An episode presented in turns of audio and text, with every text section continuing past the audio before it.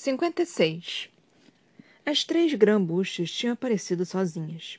Isso não impediu as crochãs de se posicionarem, levando as vassouras rapidamente ao ar, algumas tremendo com que só podia ser reconhecimento. A pressão encefadora do vento se intensificou com um leve tremor da mão de Manon quando as três bruxas aterrissaram no limite da fogueira de Glennis, as serpentes aladas esmagando tendas sob elas. Astrid e Sorrel se colocaram imediatamente ao lado de Manon, o murmúrio da imediata, engolido pelo estalo das tendas se quebrando. As sombras estão no ar, mas sinalizaram que não há indício de outra unidade. Nenhuma das alianças? Não. E nenhum sinal de Iskra ou Petra. Manon engoliu em seco. As matriarcas tinham realmente ido sozinhas. Haviam voado de onde estavam reunidas e, de alguma forma, as encontrando. Ou as rastreando. Ela não permitiu que o pensamento ganhasse força. A ideia de que poderia ter levado as três matriarcas direto para aquele acampamento. Os grunhidos baixos das crochãs ao redor, apontando para Manon, diziam bastante sobre a opinião do grupo. As serpentes aladas se acalmaram e suas longas caudas se enroscaram em torno do corpo, com aqueles espinhos mortais, embebidos em veneno, prontos para infligir a morte. Passos apressados esmagaram a neve gelada, parando ao lado de Manon no momento que o cheiro de Dorian a envolveu. Aquela é. Sim, respondeu ela, em voz baixa, com o coração galopando conforme as matriarcas desmontavam e não erguia as mãos pedindo para negociar. Não. Apenas caminhavam para mais perto da fogueira, para a preciosa chama que ainda queimava. Não avance. Avisou Manon a ele e as demais. Então andou para encontrar as matriarcas. Não era a batalha do rei, não importava que poder residisse em suas veias. Glennis já estava armada, uma antiga espada nas mãos enrugadas. A mulher era tão velha quanto a matriarca das pernas amarelas, mas se posicionou de forma altiva, encarando as três grã-bruxas. Cresceida, sangue azul, falou primeiro, com os olhos tão frios quanto a coroa de espinhos de ferro que se enterrava em sua testa cheia de sardas. Faz uma era, Glennis. Mas o olhar de Glennis, percebeu Manon, não estava na matriarca sangue azul, ou mesmo na avó de Manon, cujas vestes pretas oscilavam enquanto ela olhava com desprezo para a própria neta. Estava sobre a matriarca das pernas amarelas, curvada e desprezível entre as duas. Estava na coroa de estrelas sobre os finos cabelos brancos da bruxa. A espada de Glennis tremeu levemente. E bem no momento que Manon se deu conta do que a matriarca resolvera usar para ir até ali, Bronwell apareceu ao lado de Glennis e sussurrou a coroa de Rhiannon, usada pela matriarca Pernas Amarelas para debochar daquelas bruxas, para cuspir nelas.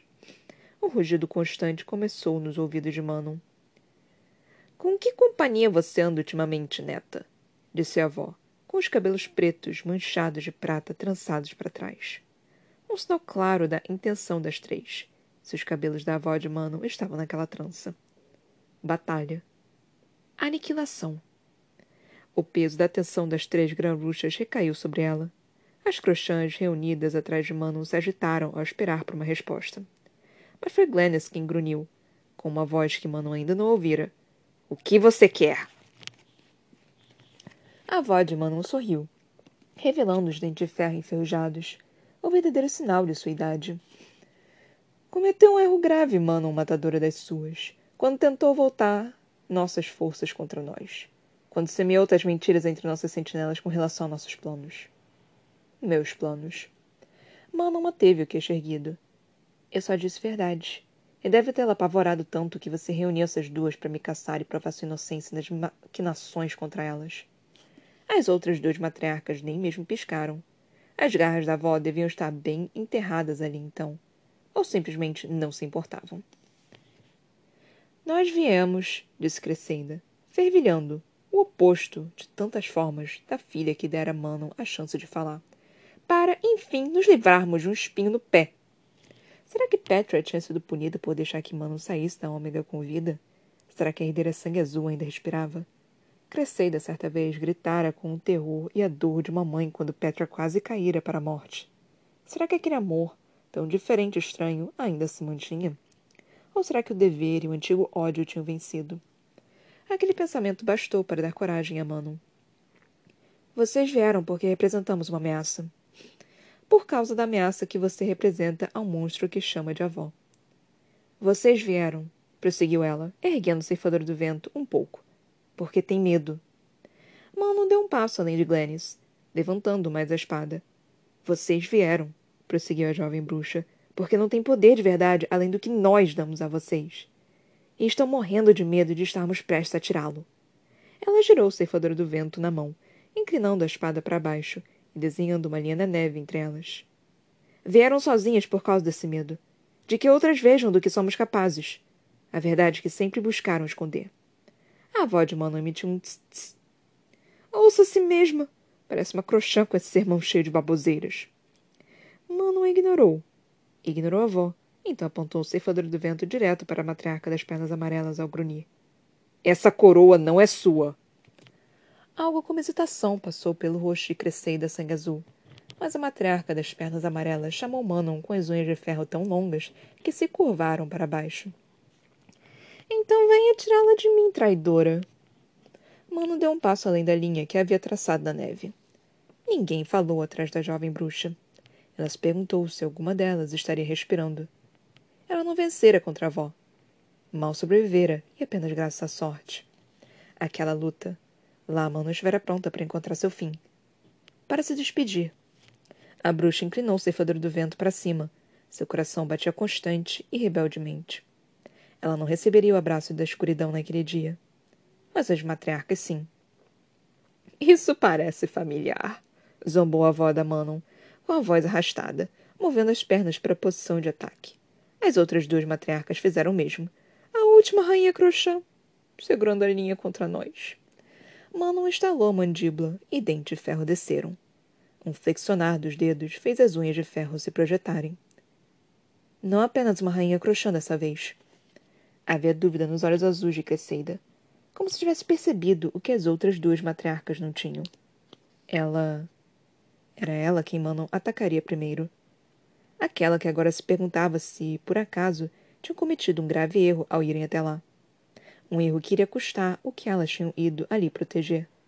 Um erro que custaria a elas aquela guerra. E a vida das três. Pois Cresceida viu a tranquilidade da expressão de Manon. Viu a clara convicção em seus olhos Viu a falta de medo no coração quando a jovem bruxa avançou mais um passo.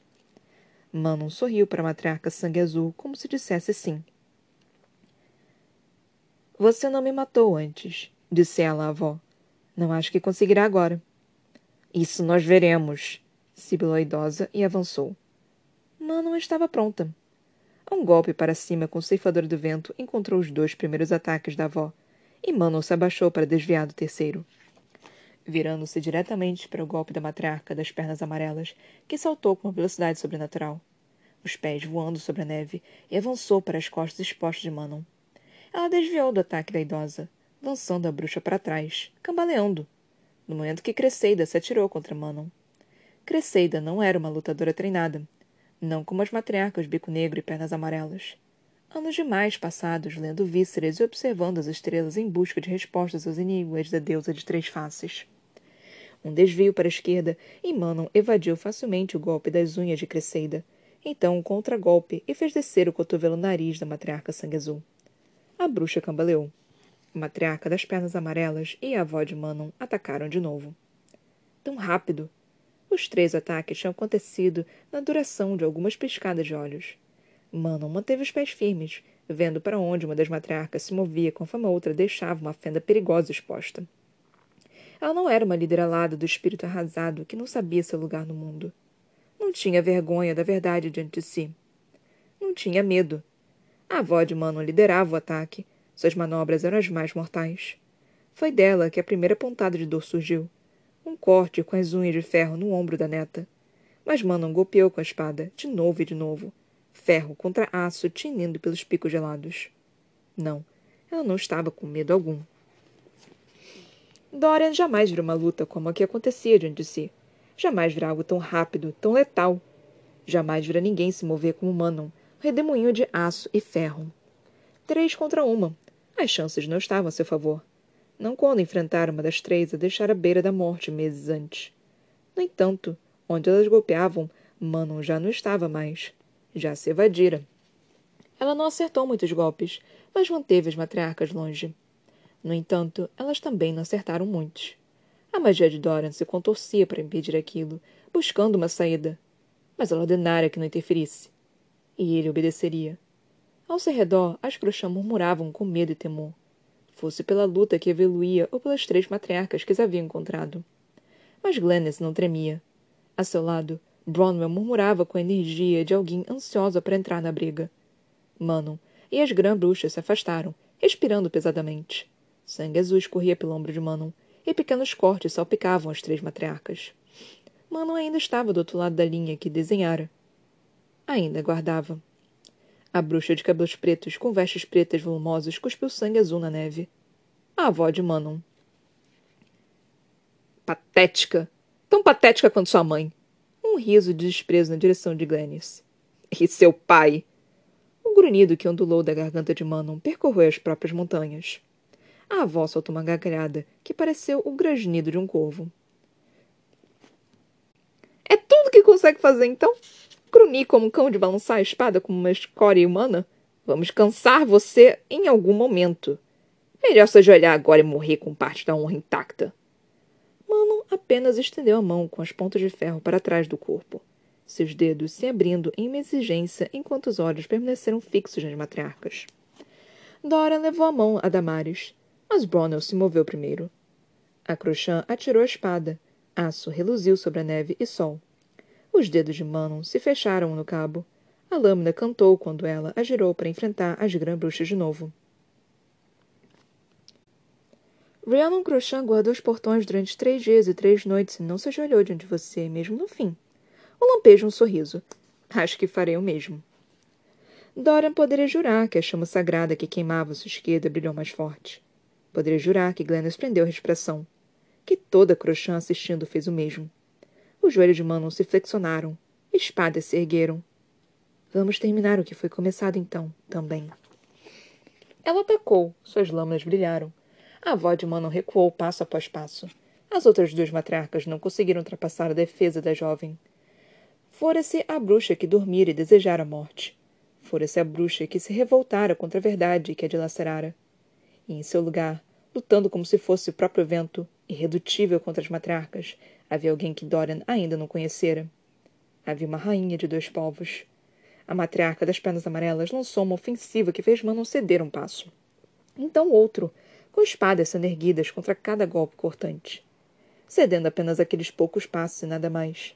Porque, com convicção no coração, com total falta de medo nos olhos, ela era completamente refreável. A matriarca das pernas amarelas empurrou Manon tão perto da linha que os calcanhares dela quase a tocaram. As outras duas bruxas tinham recuado, como se esperando para ver o que poderia acontecer. Para uma idosa curvada, a pernas amarelas era o retrato dos pesadelos. Pior que baba pernas amarelas jamais fora. Os pés mal pareciam tocar o chão, e as unhas de ferro curvas tiravam sangue onde cortavam. As espadas de Manon bloqueavam golpe após golpe, mas ela não fazia menção de avançar. De forçar a matriarca para trás, embora Dorian tivesse visto várias chances de fazê-lo. Manon recebeu os cortes que deixaram o braço e a lateral do corpo sangrando, porém não cedeu mais espaço. Uma parede contra a qual a matriarca das pernas amarelas não poderia avançar. A idosa soltou um grunhido, atacando de novo e de novo, irracional e colericamente. Dorian viu a armadilha no momento que aconteceu. Viu o lado que Manon deixou vulnerável, a isca servida em uma bandeja de prata. Em um acesso de fúria, a matriarca das pernas amarelas não pensou duas vezes antes de avançar com as garras projetadas. Manon estava esperando. Perdida na própria sede de sangue, o rosto horrível da idosa se iluminou com triunfo quando ela avançou para o golpe da morte fácil que arrancaria o coração de Manon. A matriarca Bico Negro gritou em aviso, mas a jovem bruxa já se movia. No momento que aquelas garras curvas rasgaram couro e pele, Manon se virou de lado e desceu o ceifador do vento no pescoço esticado da matriarca Pernas Amarelas. Sangue azul jorrou na neve. Daquela vez, Dora não virou o rosto da cabeça que rolou pelo chão, do corpo de túnica marrom que caiu com ela. As duas matriarcas restantes pararam. Nenhuma das Cruxã atrás de Dorian sequer falou quando Manon olhou impiedosamente para o tronco ensanguentado das pernas amarelas. Ninguém pareceu respirar quando Manon mergulhou a espada de Bronwell na terra gélida e se abaixou para pegar a coroa de estrelas da cabeça caída da bruxa pernas amarelas. Ele jamais viu uma coroa como aquela. Uma coisa viva, reluzente, que brilhou na mão de Manon, como se nove estrelas tivessem sido colhidas do céu e dispostas para brilhar no simples arco de prata. A luz da coroa dançou sobre o rosto da bruxa conforme ela a erguia acima da cabeça e a colocava sobre os cabelos brancos soltos. Mesmo o vento da montanha parou. Mas uma brisa fantasma agitou as mechas do cabelo de Mano no momento que a coroa brilhou forte e as estrelas brancas reluziram com núcleos de cobalto e rubi e ametista. Como se tivesse ficado dormente por muito, muito tempo e agora despertasse. Aquele vento fantasma puxou os cabelos de Manon para o lado. Mechas prateadas lhe roçaram o rosto. E ao lado de Dorian, à sua volta, as treze levaram dois dedos para a testa em um gesto de deferência em lealdade à rainha que encarava as duas grã-bruxas restantes. A rainha Crochã, coroada de novo. O fogo sagrado saltou e dançou, como se em uma recepção alegre. Manon pegou a espada de Bronwell, de Bronwell erguendo-a com ceifadora do vento, e disse para a matriarca Sangue Azul, que mal parecia ter alguns anos a mais que ela. Vá. A bruxa Sangue Azul piscou, e seus olhos se arregalaram com o que só poderia ser medo e pavor. Mano indicou com o queixo a serpente alada que esperava atrás da bruxa. Diga à sua filha que todas as dívidas estão pagas entre nós. E que ela pode decidir o que fazer com você. Leve aquela outra serpente alada daqui. A avó fervilhava. Os dentes de ferro se exibiam, como se anciã fosse latir um comando contrário para a matriarca sangue azul. Mas a bruxa já corria para a serpente alada. Poupada pela rainha Crochã em nome da filha que dera a ela a dádiva de falar com as dentes de ferro. Em segundos, a matriarca de sangue azul estava no céu, a serpente alada das pernas amarelas voando ao seu lado. Deixando a avó de Manon sozinha. Deixando a jovem bruxa com espadas erguidas e uma coroa de estrelas brilhando na testa. Manon estava brilhando, como se as estrelas no alto de sua cabeça pulsassem pelo corpo. Uma beleza assombrosa e poderosa, como nenhuma outra no mundo, como ninguém jamais fora ou seria de novo. E lentamente, como se saboreasse cada passo, ela caminhou até a avó. Os lábios se curvaram em um pequeno sorriso conforme ela avançava para a avó. Luz morna e dançante fluía por Manon, tão determinada quanto que se de derramara em seu coração nos últimos minutos sangrentos. Ela não recuou. Não teve medo. O peso da coroa era leve, como se tivesse sido feita de luar. Mas a força alegre era uma canção que não se calava diante da única grabucha que restara de pé. Então Manon continuou andando. Ela deixou a espada de Bronwell a poucos centímetros. Deixou ceifadora do vento muitos centímetros depois da primeira. Com as unhas de ferro para fora, os dentes prontos, Manon parou a menos de cinco passos da avó.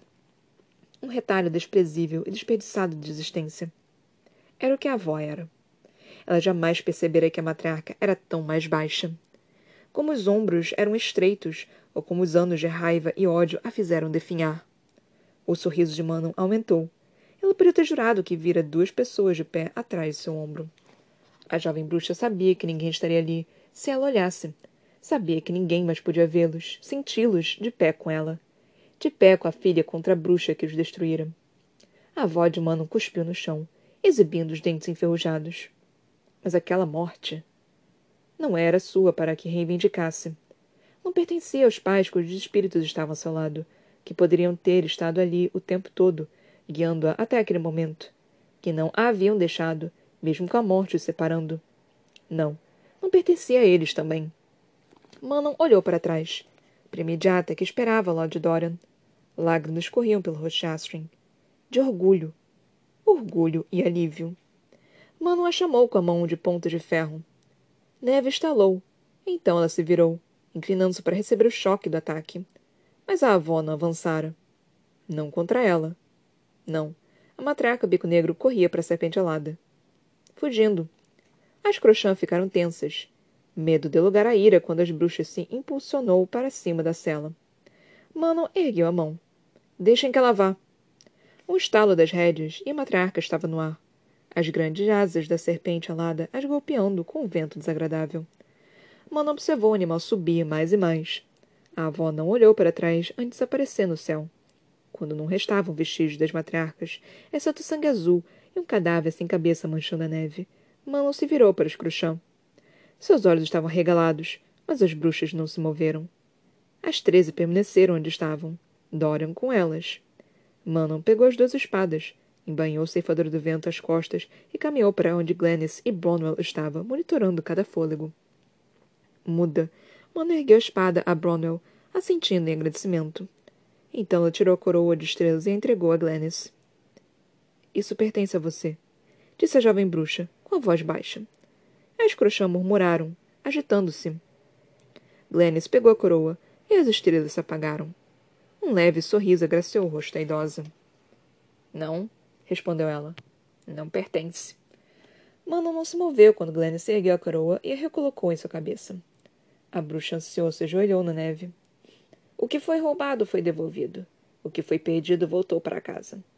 Saúdo você, Manon Crochã, rainha das bruxas. Manon se manteve firme contra tremor que ameaçou fazer suas pernas cederem.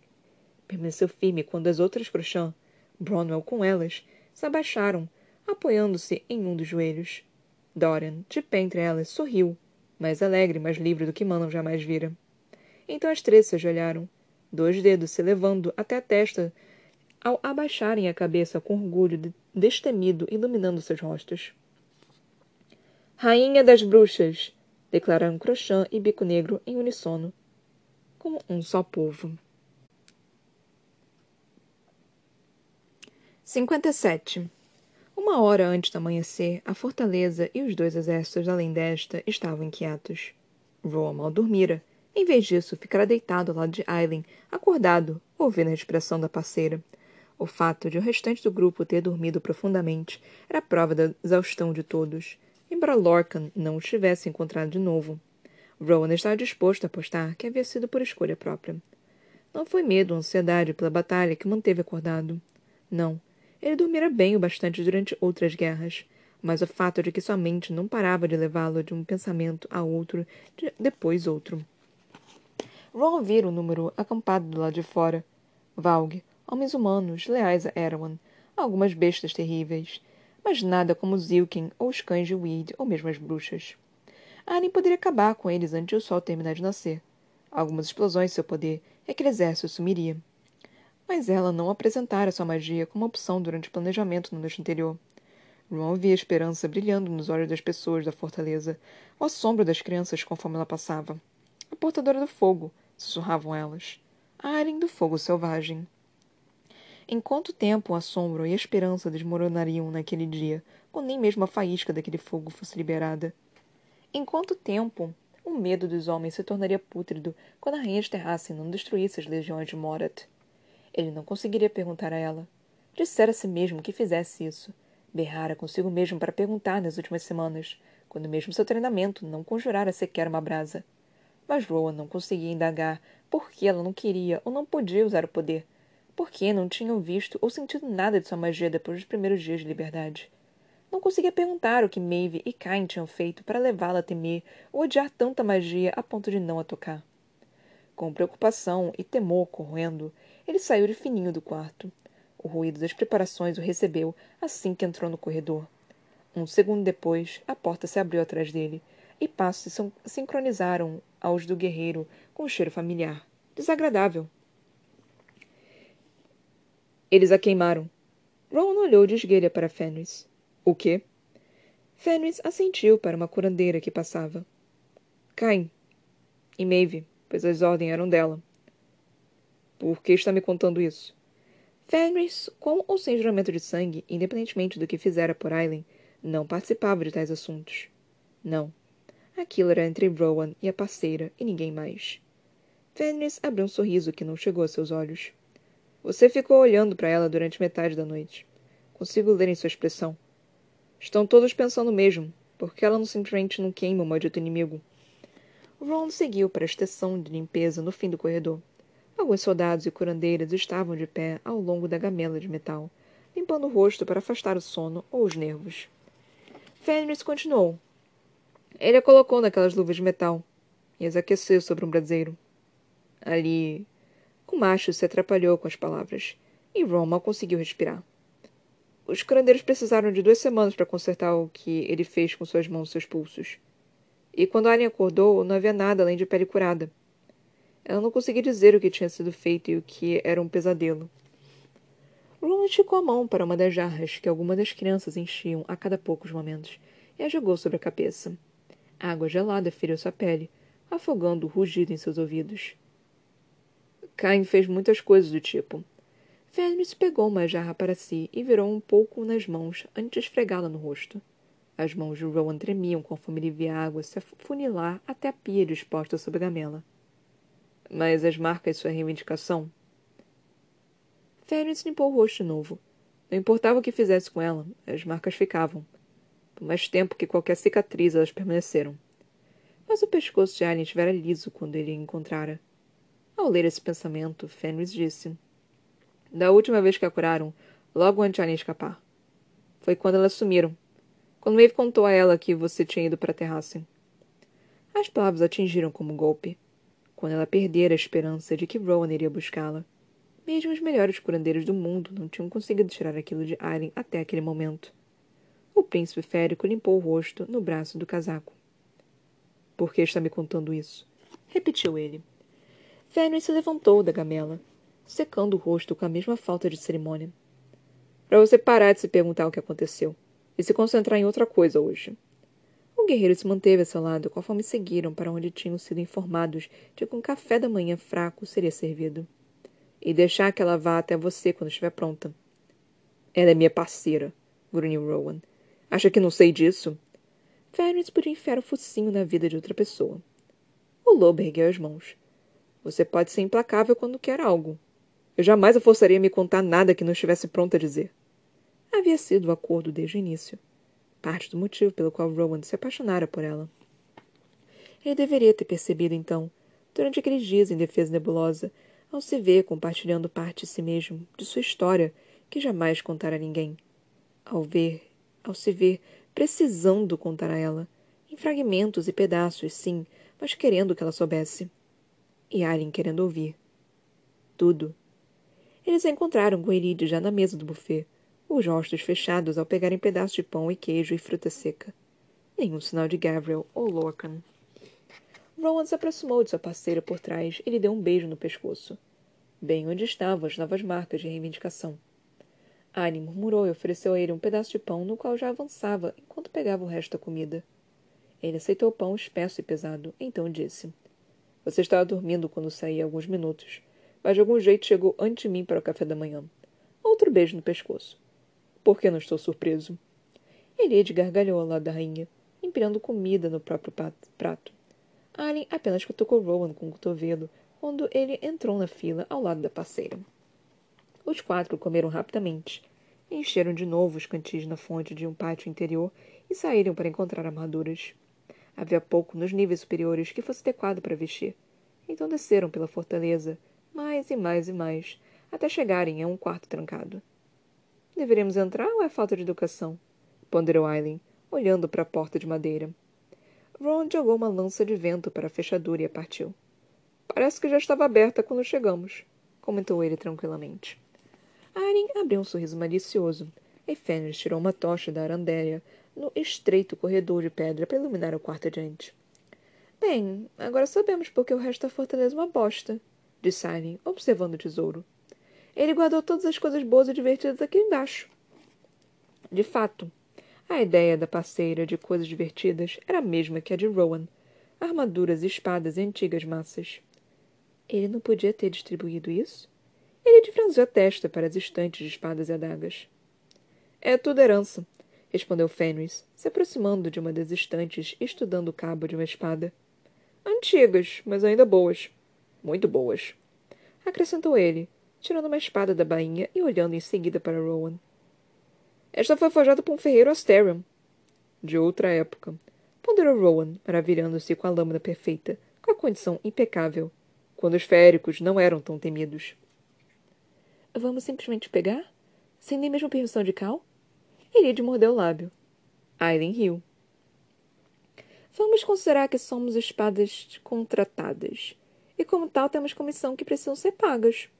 Ela ergueu o escudo dourado redondo, as bordas lindamente gravadas com uma estampa de ondas. Também feito por um Asterion, a julgar pelo artesanato. provavelmente para o Lord Daniele, o Senhor do Lago Prateado. Então levaremos o que nos é devido pela batalha de hoje e pouparemos seu senhorio da tarefa de precisar descer mesmo. Pelos deuses, ele a amava. Vênus piscou um olho para Elide. Não vou contar se você não contar, Lady. Elide corou. Então esticolou para que eles prosseguissem. Recolham seus ganhos, então. E Rowan o fez. Ele e Fenris encontraram uma armadura que lhes cabia, em algumas partes. Precisaram abrir mão de, da peça inteira, mas pegaram reforços para os ombros, os antebraços e as canelas. Rowan acabara de prender as placas das pernas quando Fenris falou. Devemos levar alguns desses para Lorcan e Gavron. De fato, deveriam. Ron procurou outros pedaços e começou a recolher adagas e espadas sobressalentes. Então partes de outra armadura que poderia caber em Lorcan. Fenris fez o mesmo para Gavron. Vocês devem cobrar muito por seus serviços, murmurou a Lady de Parent. Mesmo amarrar algumas adagas no próprio cinto. Preciso, de alguma forma, pagar por meus gostos caros, não é? cantarolou Aileen, só pesando uma adaga nas mãos. Mas ela não vestira armadura alguma ainda, e, quando Rona olhou de forma inquisidora, Aileen apontou o queixo para ele. Suba. Ache Lorcan e Gabriel. Encontrarei vocês em breve. Seu rosto parecia completamente decifrável. Talvez quisesse um momento sozinha antes da batalha. Quando Rowan tentou encontrar alguma palavra nos olhos da parceira, Aileen se virou para o escudo que pegara, como se o contemplasse. Então ele e Fenrir subiram, com Elide ajudando a carregar o equipamento roubado. Ninguém os impediu. Não com o céu se tornando cinzento e soldados correndo para as posições nas ameias. Rowan e Fenris não precisaram ir longe. Ficariam posicionados nos portões do nível mais inferior, onde os arietes poderiam entrar em disparada caso Morat ficasse desesperada. No nível acima, Cal estava montado no magnífico cavalo preto. O resfolegar da égua se condensava ao sair pelas narinas. Rowan levantou a mão em cumprimento e Cal saudou de volta antes de olhar para o exército inimigo. O Kaganato faria o primeiro movimento, o empurrão inicial para incitar Morat a se mover. Sempre me esqueço do quanto odeio essa parte, murmurou Fenris. Na espera antes do começo. Rowan grunhiu em anuência. Gabriel caminhou até eles, com Lorcan como uma tempestade atrás do companheiro. Rowan, mudo, entregou ao semiférico a armadura que recolhera. Cortesia do Lord Daniele. Lorcan lançou um olhar que dizia ter adivinhado a mentira de Rowan mas começou a vesti-la eficientemente. Gabriel fazendo o mesmo. Seus soldados ao redor reconheceram aquela armadura. Se Cal reconheceu, ninguém disse nada. Ao longe, o céu cinzento clareava. Mora despertava para descobrir o exército dourado do Kaganato já posicionado. E, quando um Uruk solitário gritou em desafio, o Kaganato avançou. Soldados da infantaria em fileiras perfeitas marcharam, com as lâminas em punho e os escudos unidos, borda contra borda, a cavalaria d'Argan os flanqueava, uma força natureza pronta para rebanhar Morat para onde quisesse. E acima, batendo as asas para o céu, os Urucã preparavam os arcos e marcavam seus alvos. Preparar! gritou Cal para os homens de sua fortaleza. Armaduras tilintaram conforme os homens se agitavam, seu medo entupindo o nariz de Rowan. Seria definido ali. Naquele dia. Se aquela esperança ia permanecer ou se partir. O despertar do céu já revelava duas torres de cerco sendo empurradas na direção da fortaleza, direto para Molhara. Muito mais perto do que Ron reparava da última vez, ao sobrevoá-los na noite anterior. Morat, ao que parecia, não havia dormido também. Os Rooks permaneciam para trás, com o próprio exército guiando Morat para a fortaleza, para serem mortos ali, um a um. Temos minutos até aquela primeira torre fazer contato com a muralha, observou Gabriel. Uma varredura pelas ameias, pelo soldado sobre elas, não revelou qualquer sinal de Aileen. É melhor alguém avisá-la que pare de se embonecar e venha para cá, murmurou Lorcan, de fato. Ron grunhiu em aviso. O choque de pés e, em armaduras e de escudos era tão familiar quanto qualquer canção. Os soldados de infantaria de Morat se dirigiam para a muralha da fortaleza, lanças prontas. Na outra ponta do exército, soldados viravam o rosto, lanças espectros inclinados para interceptar o exército do Kaganato. A corneta soou no meio das fileiras do Kaganato, e arcos dispararam. A massa de soldados de Morat nem mesmo se encolheu ou olhou para trás, a fim de ver o que acontecera com as fileiras de retaguarda. De escadas, murmurou Fenris, apontando com um queixo o ondular nas fileiras. Imensas escadas de cerco, feitas de ferro, dispersavam a multidão. Estão fazendo desta, desta sua ofensiva total, disse Lorcan com igual quietude. Todos eles, com cuidado de não deixar os homens próximos ouvirem. Tentaram invadir a fortaleza antes que o cagnato consiga quebrá-los. Arqueiros! gritou. O grito de Cal ecoou. Atrás deles, nas ameias mais baixas, arcos rangeram. Fenris tirou o arco das costas e posicionou uma flecha. Ron manteve o próprio arco preso às costas, aljava intocada. Gavril e Lorcan fizeram o mesmo. Não precisavam desperdiçá-las em alguns soldados, quando sua mira poderia ser necessária para alvos muito piores naquele dia. Mas um deles tinha de ser visto derrubando inimigos, pelo ânimo que daria aos soldados. E Fenris, um arqueiro tão bom quanto Rowan, ele admitiria, seria o bastante. O príncipe férico acompanhou a linha da ponta da flecha do macho, marcando um dos portadores daquelas escadas de cerco. Seja exibido, murmurou ele. Cuide da própria vida, resmungou Fenris de volta, acompanhando o alvo com a ponta da flecha enquanto esperava pela ordem de Cal. Se Arya não chegasse logo, precisaria deixar as ameias para encontrá-la. Que diabos a segurava? Lorcan sacou a espada antiga, a qual Rowan vira derrubar soldados em reinos longe dali, em guerras muito mais longas que aquela. Eles seguirão para os portões quando aquela torre de cerco for posicionada, declarou Lorcan, olhando das ameias para o portão, um nível abaixo, com um pequeno baixão de um homem diante dele. Árvores haviam sido derrubadas para segurar as portas de metal, mas se um grupo de soldados inimigos sólido bastante os cercasse, eles poderiam derrubar aqueles suportes e as pesadas fechaduras em minutos, e abrir os portões para as hordas além. Não deixaremos que cheguem a esse ponto, assegurou Rowan, olhando para a imensa torre que se aproximava. Soldados se juntavam atrás da estrutura, esperando para subir pelo interior. Cal derrubou a torre no outro dia em nossa ajuda, sem nossa ajuda. Pode acontecer de novo. Disparar!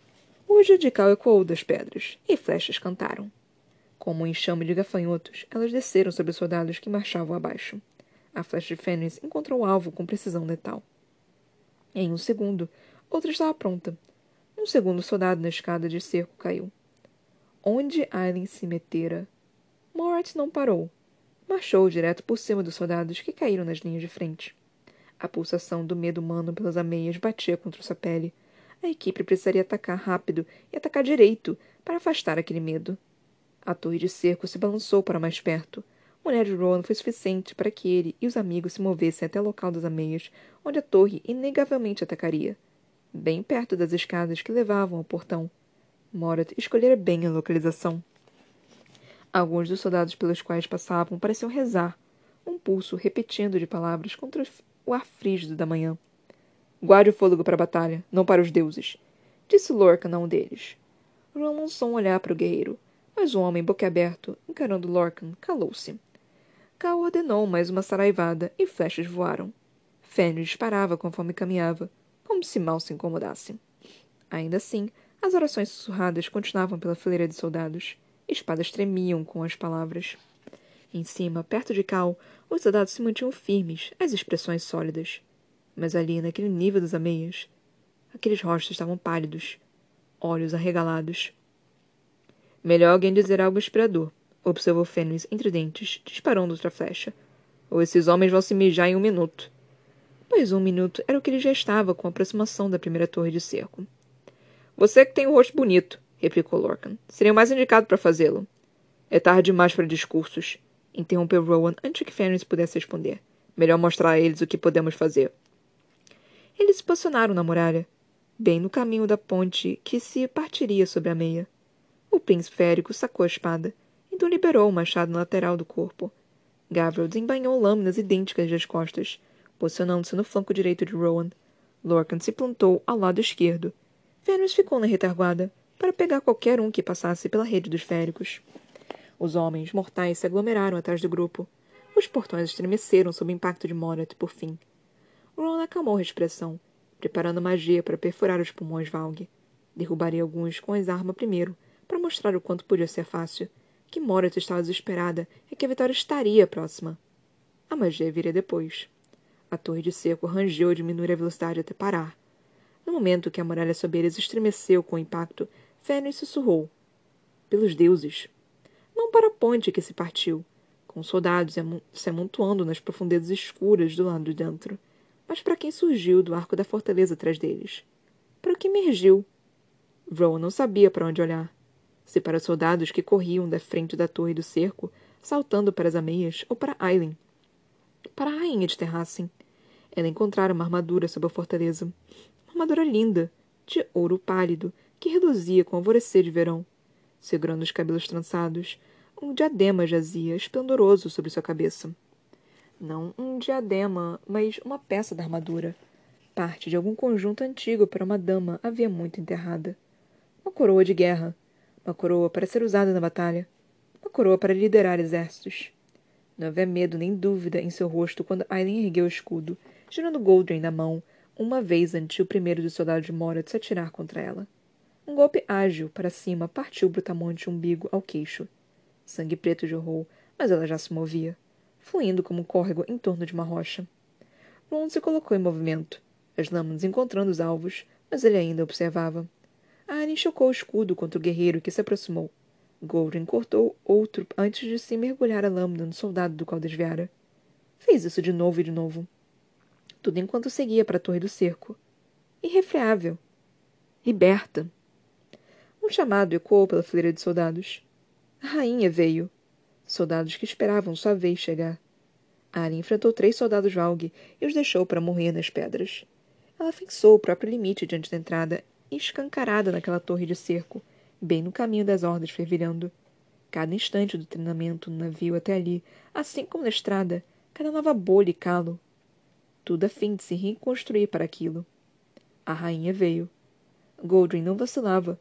O escudo era uma extensão do braço, e Arryn brilhava com como o sol que rompia sobre o exército do Kagan, conforme enfrentava cada soldado que avançava em seu caminho. Cinco, dez. Ela se movia, movia, movia, abaixando-se, deslizando, enterrando e girando. Sangue preto jorrava. Seu rosto era o retrato da determinação sombria indestrutível. A rainha! Gritavam os homens.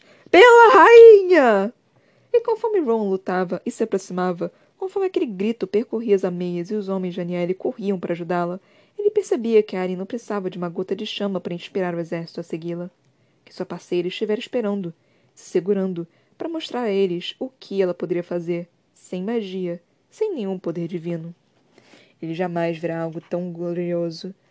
Em todas as terras, em todas as batalhas, jamais verá nada tão glorioso quanto Aileen diante da boca da torre do cerco, segurando as linhas. Com o alvorecer surgindo ao redor deles, Ron soltou um grito de batalha e avançou contra Morat. A primeira batalha ditaria o tom. Ditaria o tom e enviaria uma mensagem. Não para Morat. Certifique-se de, de nos impressionar, dissera Hassar. E ela o faria. Então Aileen havia escolhido a armadura dourada e a coroa de batalha. E tinha esperado até alvorecer, até a torre de seco se chocar contra as ameias, antes de avançar. Para evitar que os homens ali se partissem, para varrer o medo que apodrecia em seus olhos, para convencer a realeza do caganato do que ela poderia fazer, do que podia fazer. Não como ameaça, mas como lembrete. Ali não era uma princesa indefesa. Jamais o fora. Goldring cantava cada golpe. A mente da guerreira estava tranquila e aguçada como a lâmina enquanto avaliava cada soldado inimigo, suas armas, e os matava de acordo. Ela sabia vagamente que Ron lutava ao seu lado, que Gabriel e Fenris batalhavam perto do flanco esquerdo. Mas estava completamente ciente dos homens mortais que saltavam para a luta com gritos de rebeldia. Tinham chegado até ali. Sobreviveriam aquele dia também. E a realeza do Caganato saberia disso. Cascos galopantes abafaram a batalha. Então Cal estava ali, com a espada reluzindo, invadindo a maré interminável que corria da entrada da torre. Por Lorde Cal! Pela rainha! Como estavam longe de Forte Fenda, da assassina e do capitão. Flechas subiram do exército além da muralha, mas uma onda de vento gélido as partiu em farpas antes que conseguisse encontrar qualquer alvo. Um barrão escuro se lançou, então Lorcan estava na entrada da torre de cerco, com a espada se agitando tão rápido que Aren mal conseguia acompanhar. Ele lutava para avançar pela ponte de metal da torre e para a escadaria além dela, como se lutasse para descer as rampas e chegar até o próprio campo de batalha. Abaixo, um boom teve início. Morat havia trazido Ariete. Aren abriu um sorriso sombrio. Ela mataria todos. Então Erwan. Então avançaria contra Maeve. No lado oposto, o exército do Kaganato empurrava, ganhando campo passo a passo. Não ficaria indefesa. Não seria contida. Nunca mais. A morte se tornou uma melodia em seu sangue. Cada movimento era uma dança com a maré de soldados despejada pela torre reduzia em velocidade. Como se Lorcan estivesse, de fato, forçando o caminho para o interior. Aqueles que conseguiam passar por ele encontravam a lâmina de Aileen ou a de Rowan. Um lampejo de ouro e Gavril também mataram até abrir caminho para a torre de cerco, lâminas idênticas parecendo um redemoinho. O que Lorcan e o leão fariam ao chegar à base, como removeriam a torre, ela não sabia. Não estava pensando no assunto. Não daquele lugar de morte e movimento, de fôlego e sangue. De liberdade. A morte havia sido sua maldição e seu dom e sua amiga durante aqueles longos anos. Anne estava feliz por cumprimentá-la de novo sob o sol dourado da manhã.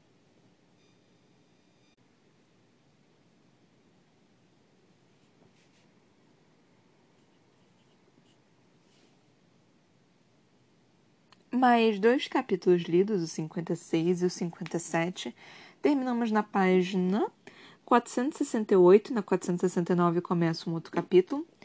É, eu não planejava ler dois capítulos hoje. Eu planejava ler só um capítulo.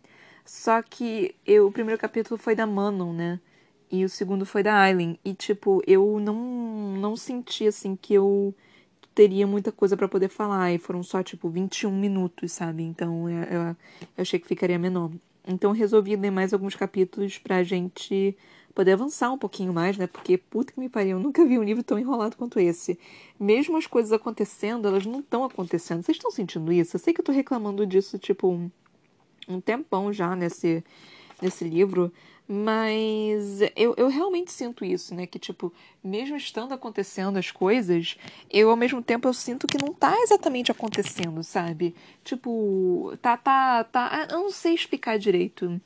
Porque tá rolando, tipo, coisas importantes estão rolando. Só que eu não tô sentindo aquele baque de tipo, porra, finalmente isso aconteceu. Não, é tipo, ah, tá, legal, isso aconteceu.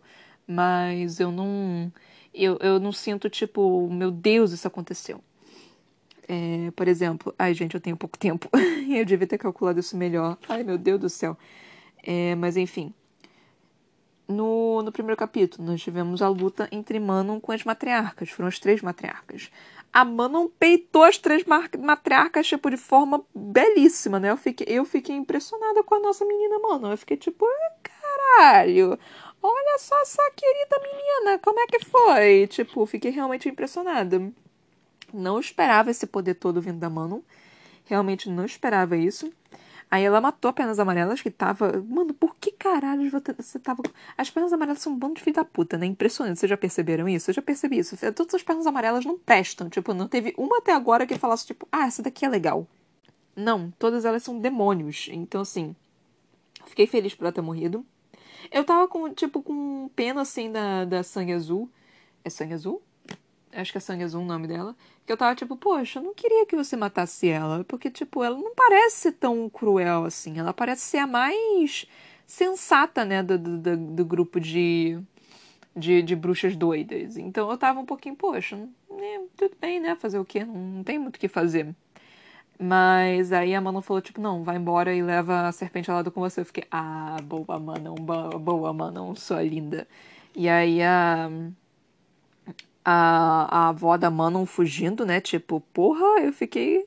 Ah, que interessante, não é mesmo? Eu fiquei, eu fiquei bem feliz com, com esse acontecimento. Eu fiquei, ah, mas que interessante, mas que interessante. Eu fiquei satisfeitíssima com isso. Mas, enfim. Aí é, ela fugiu e aí ela conseguiu o, a coroa, né? E aí ela, tipo, ao invés de ela permanecer com a coroa, ela foi entregou pra Glennis, tipo, falou, não, isso aqui pertence a você. Você tá, tipo, querida, ela pertence a você. E aí, tipo, a Glennis falou, não, isso pertence a você. Eu, isso!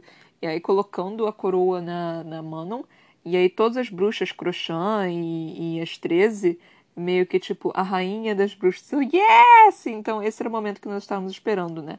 De... Um, das Crochan aceitarem a Manon como a rainha das bruxas. Então isso foi um momento interessante. Foi meio. Assim, foi meio que do nada. É, vou, vou confessar para vocês. Foi interessante, foi legal, foi da forma que foi feita, mas foi meio que do nada ao mesmo tempo. Tipo, eu acho que poderia ter, ter, ter tido um pouquinho mais de tchan. nesse caso. Mas enfim, não, foi ruim. não foi ruim, mas eu, eu, queria um pouquinho mais de Chan. E aí nós temos mais uma parte importante, né? Que é a Manon ter conseguido a confiança das Crochan.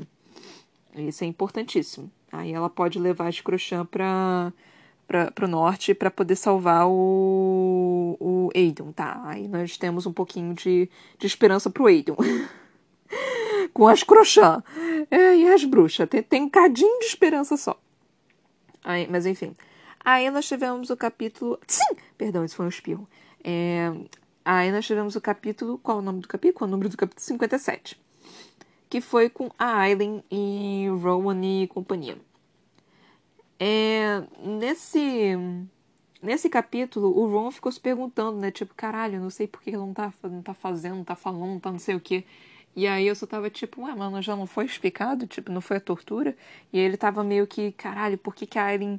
Por que, que a Aileen não tá usando sua magia? O que que tá impedindo ela de usar sua magia? Eu só tava tipo, ah, ok, então agora nós vamos ter uma, uma resposta realmente clara, nós não vamos ter aqueles enigmáticos. Aí o Fenris apareceu, né, e falaram, tipo, não, ela foi torturada, queimaram ela, então por isso que ela, ela deve estar com medo do fogo. Eu só fiquei, ai, pobre Aileen. Aí ele explicando o que, que foi que aconteceu, ai Pobre Aileen, eu desesperada, tipo, pobre Aileen. Mas, enfim, né? Aí. É. E falando, né? E aí depois eles tentando procurar uma armadura. Eu falei, eu nem sei, gente, eu tô louca. E meu plano não era ler esses dois capítulos, era só ler um, só que ficou muito, muito curto, né? Eu acho que eu falei isso, né, gente? Eu tô doida, eu nem lembro mais o que, que eu falei.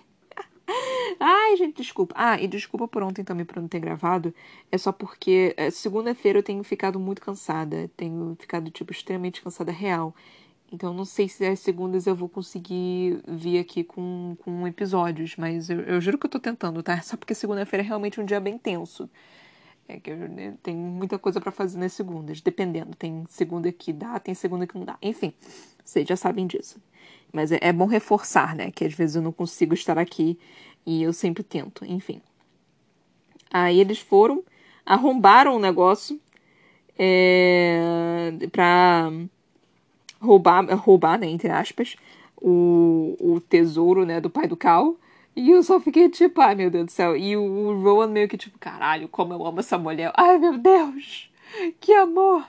E, tipo, é esse momento, né, que, que pessoas como eu ficam pensando, ai, será que um dia alguém vai me amar dessa forma? Vai olhar para mim e falar, tipo, caralho, como eu amo essa pessoa. Então é nesse momento que você fica, tipo, ai, esses maravilhosos esses seres, seres maravilhosos assim que ficam que babam assim para seus parceiros que tipo não, não, importa o que aconteça você tá sempre ali do lado e que porra você olha para aquela pessoa e você fala tipo puta que me pariu eu amo aquela pessoa sabe? Ai esses momentos que você que que que eu fico saudosa que eu fico caralho eu quero isso na minha vida vocês são assim também, gente? Eu, eu sou a única maluca que faz isso. Tem muita gente que faz isso também, né? Eu sei que tem muita gente que tem crush em, em boys literários, né? Deve eu não ouço tanto de, de crush em mulher literária. Por quê? Porque elas são fodas, independentes e, e incríveis e não precisam de um homem para completá-las. Então os homens não ficam lá babando em cima das mulheres porque, porque eles não. Enfim, meu discurso feminista aqui, perdão. Eu parei. Mas os boys, cara, os boys literários estão sempre babando pras minas, mano. Eles estão sempre tipo, caralho, esse ser humano é perfeito. Tipo, ela pode estar tá toda ensanguentada, enlameada, toda gorda, estufada é, toda toda com, com roupa com roupa rasgada, tipo, com cabelo que não lava há três semanas, todo pro ar, mas ele vai falar, mas ele vai olhar pra pessoa e falar, puta que me pariu, eu sou muito sortudo de ter essa mulher poderosíssima do meu lado. E tá de boa, é, é isso que nós merecemos, galera. É isso, é, não, não, a gente não precisa menos do que isso, não. Não aceite menos do que isso. Tem que aceitar isso pra cima. Tem que aceitar isso pra cima. Eu falo isso, mas eu também sou terrível. como eu contei aqui na, na porra da minha história no uh, três episódios atrás, não lembro exatamente qual episódio que eu contei, mas enfim, né? Eu sou trouxa. Eu, eu, eu posso fazer isso. Você, vocês, mulheres e homens, não, não deixem. Homens, tipo, que sofreram também, né? Obviamente deve ter algum por aí que deve ter sofrido na mão de mulher. Não permitam que vocês tenham menos do que vocês mereçam. Vocês são pessoas incríveis. Vocês merecem mais. Vocês merecem tudo de bom. Vocês merecem serem felizes. Vocês merecem alguém que tratem vocês como os princesos, os prin, prin, princeses, os, os, os, os, as realezas que vocês são. Tentando achar um termo gênero neutro. Enfim, é muito difícil. É, as realezas que vocês são. É, eu não sei porque eu tô falando isso. Momento de. de. de. É, tentar glorificar os seres humanos que me ouvem, enfim. É, mas enfim, aí nós tivemos a parte do começo da luta, né? E aí o Ron tava se perguntando, caralho, cadê a Alien? Caralho, cadê a Alien? E eu só tava tipo, mano, ela tá esperando entrar espetacularmente, né? Não é possível, ela tá, tá esperando isso. Aí quando ela apareceu espetacularmente, eu falei, ha, ah, isso era tão óbvio que isso ia acontecer, gente. É Aileen, mano. Não, não, ela não, não, não, A entrada não seria menos do que triunfal, não seria menos do que um show. Não, não poderia isso, gente. Não, a Aileen, portadora do fogo, não poderia menos do que isso, né, gente? Aí ela. Ela, tipo, lutando contra os bichos, né? Contra os. É, os Valg, tipo, de forma magnífica, né? Como a, a, a fada poderosa que ela é. É obviamente ela é uma, uma fada, né? Mas é a fada sensata, né? Que nós chamamos, mas enfim. É como a fada sensata que ela é. é não precisando da magia. E ela se sentindo livre. Isso foi um momento bem, assim, bem... Ó, oh, pra mim. Porque, tipo, não ó oh, exatamente, mas que eu, que eu vi, né? Porque, porra, a Aileen, a Aileen foi torturada, foi presa, foi. Foi. Ai, gente, foi tenso pra ela, né? E aí ela tava. E, e, e a Sarah J. Maas, ela, ela, ela deixou bem claro, né? Tipo, ela, ela reforçou pra caralho aqui, tipo, liberdade, liberdade, liberdade. para você ver o quanto que isso realmente impacta a Aileen. O quanto ela precisa disso. O quanto ela realmente. Ela não se permite mais ser capturada, ela não se permite mais ter rédeas, ela não pode mais ter isso, porque ela, ela precisa dessa liberdade. Ela é além do fogo selvagem, nada pode segurá-la. Então esse momento foi realmente perfeito, assim, de, de, de tipo, dela tá reforçando várias e várias vezes, né? Liberdade, liberdade, liberdade, estava livre, estava, estava finalmente liberta, estava não sei o quê. Então é, é realmente importante a gente entender isso, né? O quanto realmente isso impacta a Aileen, né?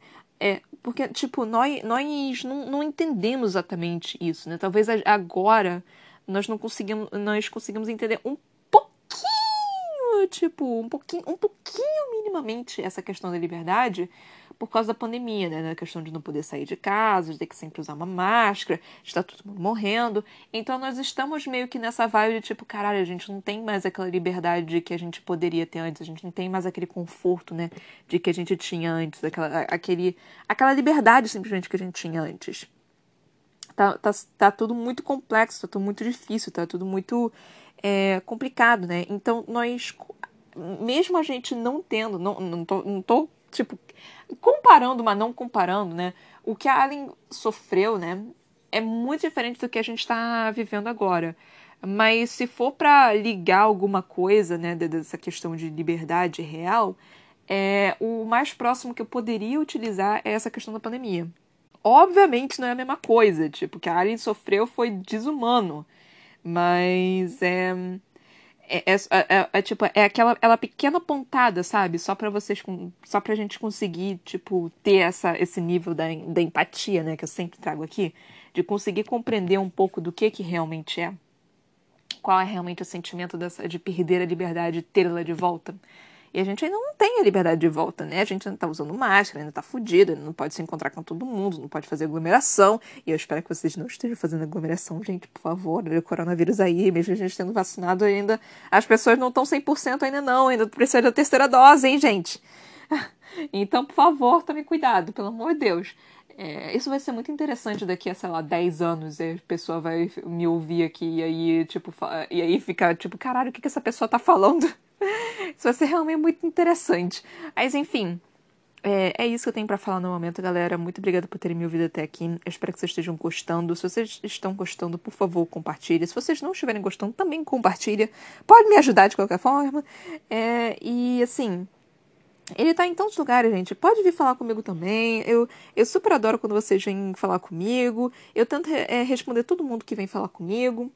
E é isso, gente. Muito, muito, muito, muito obrigada por ter me ouvido até aqui. Beijinhos e tchau, tchau. Até a próxima.